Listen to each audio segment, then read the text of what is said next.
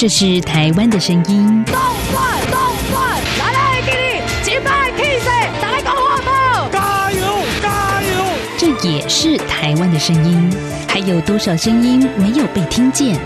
发噩梦的是遇到自己的朋友、自己一些队友是第二代。未来你打算在台湾定居吗？呃，可以的话当然定居嘛。这边怎么说也是一个民族自由的地方。每个人都有可能变成那少部分人。你没有公益，你不能维护基本的人权，那你就没有完全的安全。在这狂乱的年代，思考让我们自由，就要听晚报，听见新闻之外。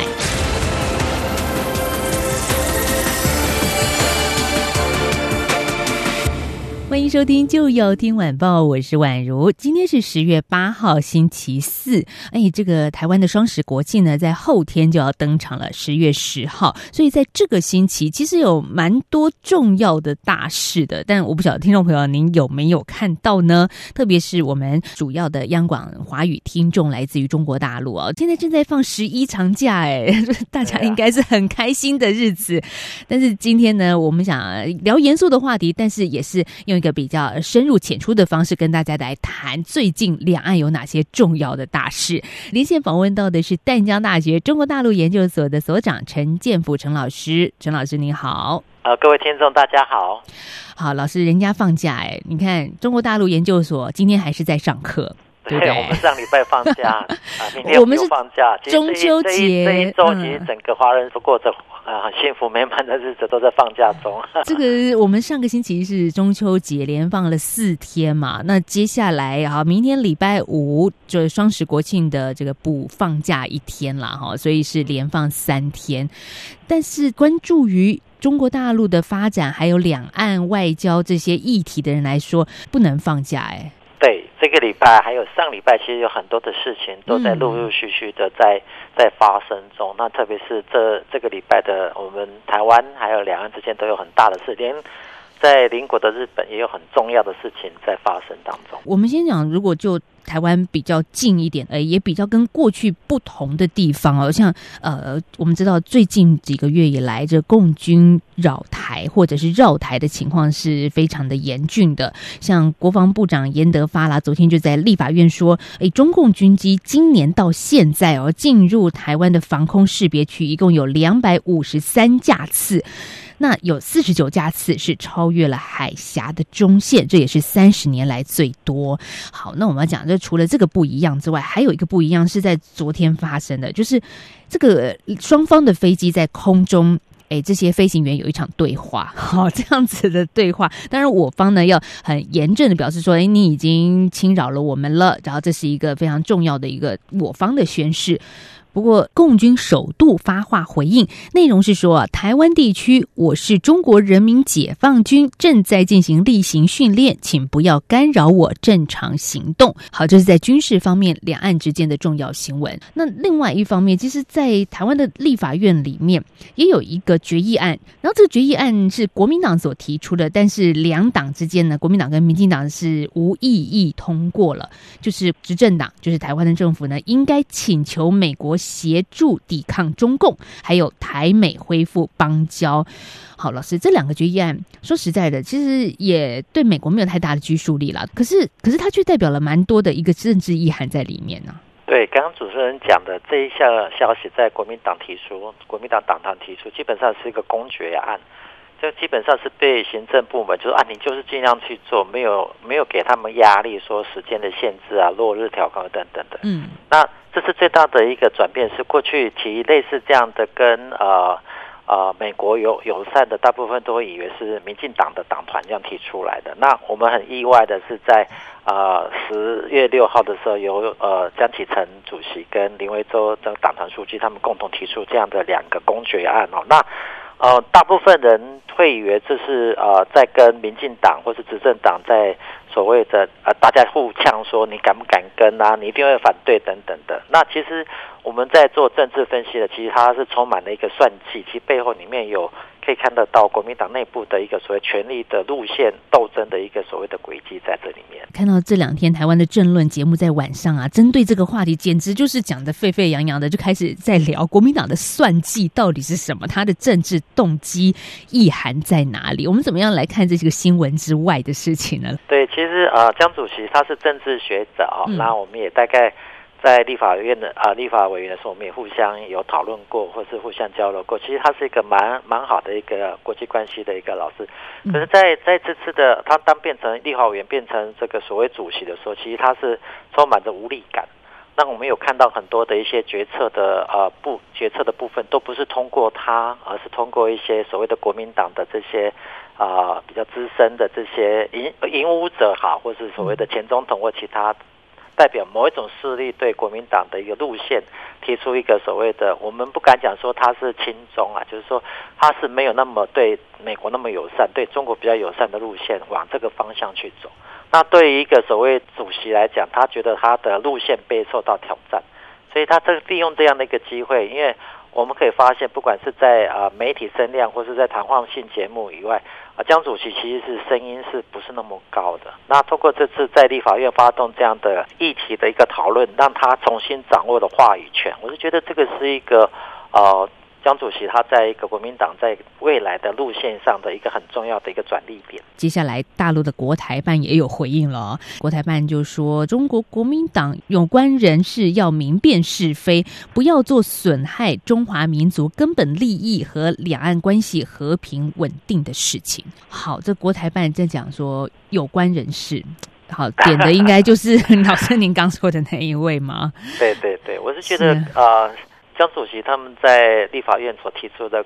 这两项提案哦，其实让国台办其实预想不到的，因为在十月六号，其实基本上他们也是在放放假当中哦，只是说他不得不提出来。当记者一发问的时候，不得不提提出这样的一个意见，而且把这个有关人士，刚刚主持人有谈要明辨是非，而且又提到中华儿女啊，所以其实基本上已经对国民党的有关人士，就是江主席这一派，他们提出这样的议案，其实他点名这个就是一个台独的一个所谓的分裂、分裂中国或分裂台独的一个做法，其实也是在跟呃江主席这样子一些呃立法院的这个党团提出一个警讯。那这个也可以提出我们一个想象。那当然。江主席也是很有智慧，提出了是中华儿女，这个中华民族对中华儿女，其实我是觉得他是也是高招，因为现在大部分都不会讲中华民国，因为提到两国，大家可能先知道说一个是中华人民共和国，一个是中华民国，那国与国之间的对话是中共的大忌，所以他就把它提升到中华民族跟中华儿女，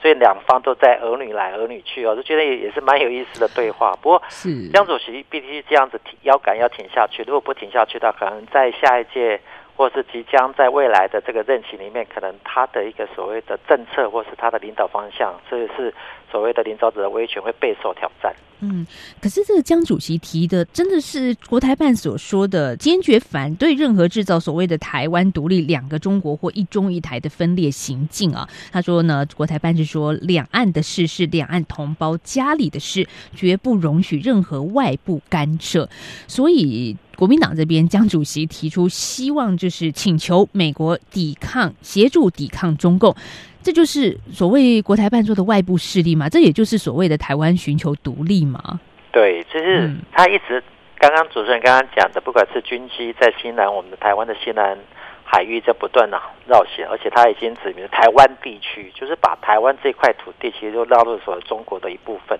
所以整个两岸关系过去还可以说一个两个国家或各自表述的这些情况下，已经变成他把它规定在家里的事。那家里的事你怎么请外面的？所以很多的类似的议题就是它已经变成家事。那江主席这次是跳脱这个家事，请外援。那外援就是美国来作为一个援助，改变过去我们对国民党的一个刻板印象，也让中国大陆对国民党的一个所谓过去很温吞、可以听话的这样的一个党团，开始诶觉得他似乎有点控制不住江主席这样为首的这一群在国会推动议案的这一群，把这种家事变成所谓的啊国际事端的一个所谓的重要的一个关键点。对于民进党来说，好像也不是这么全然觉得应该是美国要来主导这些所谓的家事。怎么说呢？因为我们也看到国防部长严德发也提到说，国家安全防卫的作战的这个责任，主要还是要靠自己。那至于呃，外交部长吴钊燮前阵子接受美国的媒体访问的时候，也提到说，台美之间的关系好像也不是说一步到位的这件事情哦。对我，我们大概可以看到是类似这样的端倪，所以。才会才会有一些媒体记者认为说，这个只是一个国民党的一个所谓策略，那就是希望民进党来跟或来反对。那没想到在民进党觉得说这样的提议其实是符合主流民意，几乎台湾的民众都觉得啊，我们是跟美国建立这呃外交关系、外交的关系。那另外我们也希望美国如果万一有这个台也发生军事冲突，也希望美国来协防。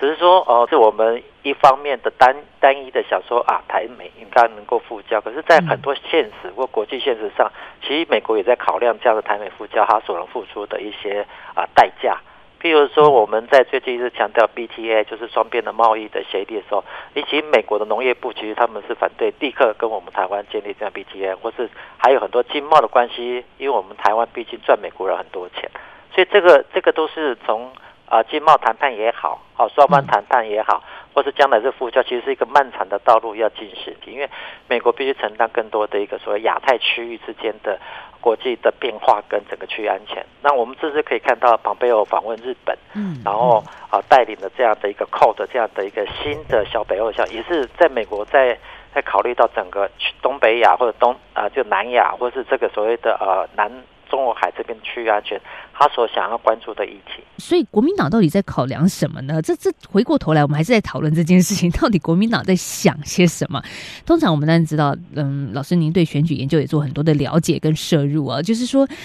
A 党跟 B 党之间，一个执政党，一个在野党，彼此是一个监督的关系。然后，当然这个目标是希望国家越来越好啦，但是。呃，表面上我们当然也是会看到，可能 A 党提出的 B 党就会强力坚决反对，哈，就是显示出各政党有不同的立场。那我们也可以看到，如果就国民党跟民进党两岸政策方面呢，过去都会说，哎，国民党比较亲中，那民进党呢是比较站在台湾的主体意识，这是两个政党不一样的路径。可是呢，现在两个人是走在一起喽。嗯，这个就是其实我们在对政党的研究，或是。啊，在此时此刻，我们可以发现两个好像走在一起，其实他们是走在不同路线之上。现在我们江主席这样子啊，改变他过去的呃一些同党这些呃所谓的，因为最近我们看到很多的媒体对于一些呃国民党亲中的这样的言论，包括我们啊前总统啊马马总统，还有我们一位呃诚信的退休将领的言论，其实他他都占据了所有的版面，让国民党变成说是一个亲中路线非常明确的。那江主席要把这样的一个扭曲，可能要把这样的一个呃事态改变，唯有在立法院透过这样的话语权的方式去做。那可是他这做后的结果是不是如他所愿能够持续？我们还必须要去看，因为基本上公决案并这个议题并没有没有实际的所谓的政策也好，或是时间日期，基本上它的影响力是会比较低。它只是透过这样的话语权的改变，让。中共不管是台办也好，或是台湾的民众也开始了解，哎，国民党似乎有要改变，要改变这样的一个所谓两岸关系的一个所谓的策略。那我们就必须再看一下，啊，江主席未来下一步阶段会发什么样的棋子？那民进党也必须要了解，这个基本上他发动这样的一个所谓的公决啊，其实跟民进党现在路线是一样的，可是他做法可能很不同。那这个就是我们下一个阶段要看。民进党怎么接江主席这个下一步的招？两党看起来似乎是好吧？我们现在就说送入洞房哈，两个人走的路径是一致性的，步调一样的。可是呢，当中还是有一些端倪存在。当然，这个要比较放长期来看了，因为决议案通过了，那就是代表着台湾的民意嘛。那可是接下来执政党要怎么做呢？这个球应该还是在执政党的身上了。我们聊到这呢，先休息一下，稍后再继续回到就要听晚报，我们来谈下一。个大事，也就是老师刚刚有稍微提到的，庞培要访问日本，在接受日本的媒体访问，其实说了一些蛮重要的事情。下个阶段我们再来谈。好，十月十号，中华民国即将庆祝一百零九岁的生日。中央广播电台将在双十国庆这一天为全球听友转播总统府前国庆大会的实况，尤其是蔡英文总统的国庆演说，并且邀请学者专家现场及时分析总统演说的内涵。十月十号星期六上午九点十分到十一点三十分，央广会同步使用六个中短波频率，央广网站。以及 RTI 中央广播电台脸书粉专同步影音实况转播双十国庆大会。华语广播请使用中波一五五七千赫，短波九七四五千赫、九七七零千赫、一二零二五千赫、一五四六五千赫以及一五五三零千赫收听。影音直播请锁定央广网站。triple w 点 r t i 点 o r g 点 t w 与脸书粉专 r t i 中央广播电台收看。另外，双十国庆当天，欢迎听众朋友们加入微信账号 Good Morning 底线台湾参与节目，就有机会获得精美台湾邮册好礼。十月十号上午九点十分，央广与您一起庆祝中华民国生日，看见台湾的民主与自信。大家好，我是柚子医师陈慕容。洗手除了用肥皂之外，使用酒精或干洗手也是可以清洁手部的，只要二到五 CC 就可以了。将酒精或干洗手喷在手心、手背，并搓揉二十秒就完成。提醒几个重要的洗手时机：吃东西前、照顾小孩前、看病前后、擤鼻涕后以及上厕所之后，在适当的时间洗手，才可以有效预防病毒感染。有政府，请安心。资讯由机关。专属提供。阳光就是阳光，扇了我的翅膀。阳光就是阳光，人民自由飞翔。阳光就是阳光，世界在我肩膀。阳光是你，是我生命的翅膀。继续回到就要听晚报节目，我是宛如。在今天十月八号的节目现场，我们访问到的是淡江大学中国大陆研究所的陈建甫所长。嗯，所长，我们其实刚刚也谈到了是美国国务卿蓬佩奥在日本访问嘛？那在诶。六号的时候举行了四方安全对话，这个对话四方是哪四方呢？是由美国、日本、澳洲跟印度这几个国家，所以大家就在说了，这蓬佩奥是不是要建立亚洲小北约呢？好，这件事情大家的小北约的目标似乎也也就是一致了哈，就是对于中国方面的一个崛起也有一些联盟的盘算。老师，您的脸书上有一个很有意思的评论，你说到。最近对中国的网民来说是玻璃心掉满地耶，你怎么看到这件事情的？对，因为中国在二零二零年整个国事跟国际形势对他们非常的不利。那我们在长期在观察中国的大外宣也好，或是他们所谓的战狼外交也好，或是他们“一带一路”的一些啊宣传手段，把中国的国力推向到极点。可是，在二零一七、二零一八，虽然美国提出印太战略，二零一八的这个贸易战，其实基本上都没有伤到中国大陆这种所谓高度的民主自信心。可是，二零二零年这个转折让中国遇到很大，除了我们知道的，啊，不管是武汉。也好，或者说新冠状病毒，让中中国在国际的情势跟它的所谓的国际形象，从最高点到最低点，那相对的影响它他们的所谓的战狼外交或是一带一路对基础建设的这样的一个所谓的资助，所以这样的一个转折，其实对中国来讲是一个莫大。他们本来想二零四九成为一个呃美。世界第一的这样国，像现在在二零二零年就遇到这个连小康都没办法进入，所以这个样子一个让他们觉得，哎，其实不管是大外宣或是他们内内部的一些大内宣啊，其实中国的网民来讲，其实他们内部的心态都觉得蛮伤心的。那加上最近的这个美国蓬佩奥访问日本，其实基本上它是一个既定的行程，只是比较比较罕见的事是在美国总统即将选举的前一个月不到时间哈，那。原本是要访问到连韩国跟蒙古都要访问，那只是这次很特殊的就是把锁定在日本，把这些呃刚刚所讲日本啊、印度、澳澳洲这样四个国家放在这边来作为一个讨论。那比较让大家呃印象深刻的是，过去美国的国务院对于所谓的台湾的情况，基本上都以所谓的政策模糊的方式来处理。那这次蓬佩奥反而是一个很政策明确的，就是呃，他以小北约的形式欢迎台湾加入，可有可能加入，因为另外不容许在所谓台海发生所谓的。啊，军事冲突，呃，愿意去协助台湾去协防，那种种的迹象就是让这样子的一个所谓国际形势，特别是南海以外，又在台海又增加了一个新的冲突点，所以我是觉得这样的一个局势发展，对中国整个外交战略来讲，其实是啊影响蛮大的。那我们台湾比较常常接触到都是环球，环球日报的这个胡总编辑的话啊，就是不断的这个文攻武赫，要就是武赫台湾了，其实。对内部来讲，其实它是一个对内的宣传嘛，就是对内的一个明星的宣传。可是对外部，它的宣传的那个效益就递减非常非常的快。过去台湾每次的胡总编辑一发言，那我们中央社就开始对话。因为我们现在跟一些一些媒体朋友讲，这样的一个官媒，其实在代表的影响力是非常非常少。其实它是作为一个内宣、内部宣传的一个工具，其实反而。